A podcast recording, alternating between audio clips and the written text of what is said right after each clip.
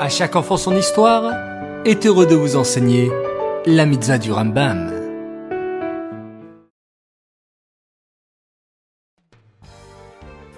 Bokertov les enfants, bonjour, comment allez-vous? Baou Hashem.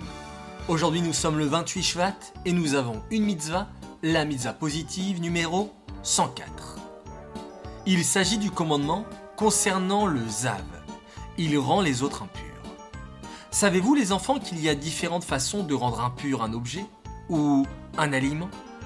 Il y a ce qu'on appelle l'impureté de maga et massa, c'est-à-dire de toucher ou de porter. C'est lorsqu'une personne va toucher une chaise ou une table, alors la chaise devient impure. Et à ce moment-là, à l'époque, il fallait la purifier. Il y a une autre catégorie d'impureté qui est appelée Mishkav ou s'allonger ou s'asseoir. Comme par exemple une personne qui va s'asseoir sur un banc et en dessous il y a des objets.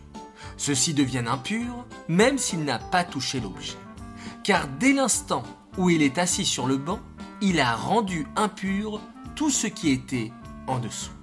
C'est pourquoi les Chaverim ne s'asseyaient jamais sur un banc sans être sûr que la personne qui était à côté était pure. Cette mitzvah est dédiée les Nishmat, Gabriela Batmoshe, Aléa Shalom.